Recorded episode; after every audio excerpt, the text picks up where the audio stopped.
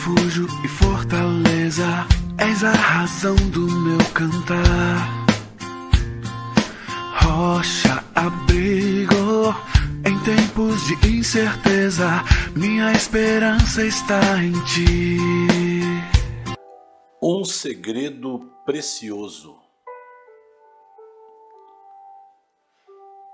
O Salmo de número 16, que serve de reflexão para nós hoje,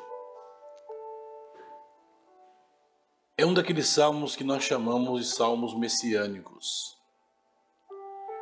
Ele tem uma mensagem a respeito do próprio autor do texto, Davi, mas ele também faz uma aplicação cristológica, ou seja, a respeito do Cristo que viria no futuro. Então vejamos primeiro como Davi trabalha isso quando ele diz: Protege-me, ó Deus, porque em ti me refugio. Davi entende o refúgio que ele tem vem da parte do Senhor.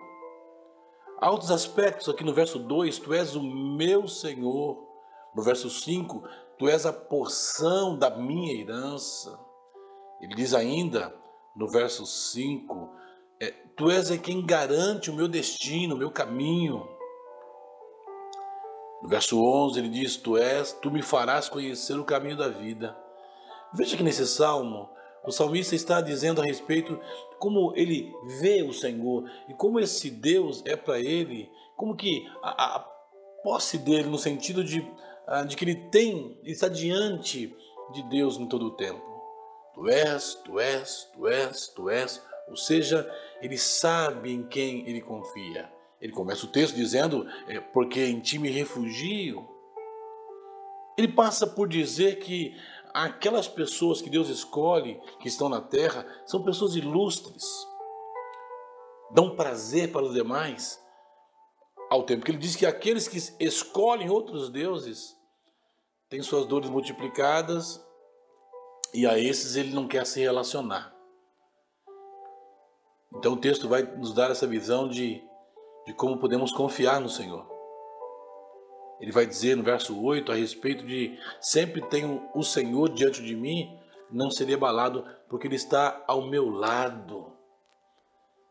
No verso 11, a mesma situação aparece. Tu me farás conhecer o caminho da vida, na presença da plenitude de alegria, à tua direita há eterno prazer. Essa é a ideia de alguém que está perto da gente no Novo Testamento nós chamaríamos isso de paráclito ou da ação do Espírito Santo de estar ao, lado, ao nosso lado como advogado, né? Pensando nisso, os versos 8 e 9 então traz esse segredo, se assim podemos dizer, como aparece no Salmo 2, Salmo 16, Salmo 22, Salmo 40, Salmo 45, Salmo 72, Salmo 110 e Salmo 118. São salmos messiânicos, os salmos que falam a respeito de Cristo. Eles falam a respeito é, do tempo em que a, a, pessoa que escreveu estava vivendo, mas já jogam um, um facho de luz lá no futuro. Ele diz: Sempre tenho o Senhor diante de mim, não seria abalado, porque Ele está ao meu lado direito. Por isso, meu coração se alegra e meu espírito se regozija.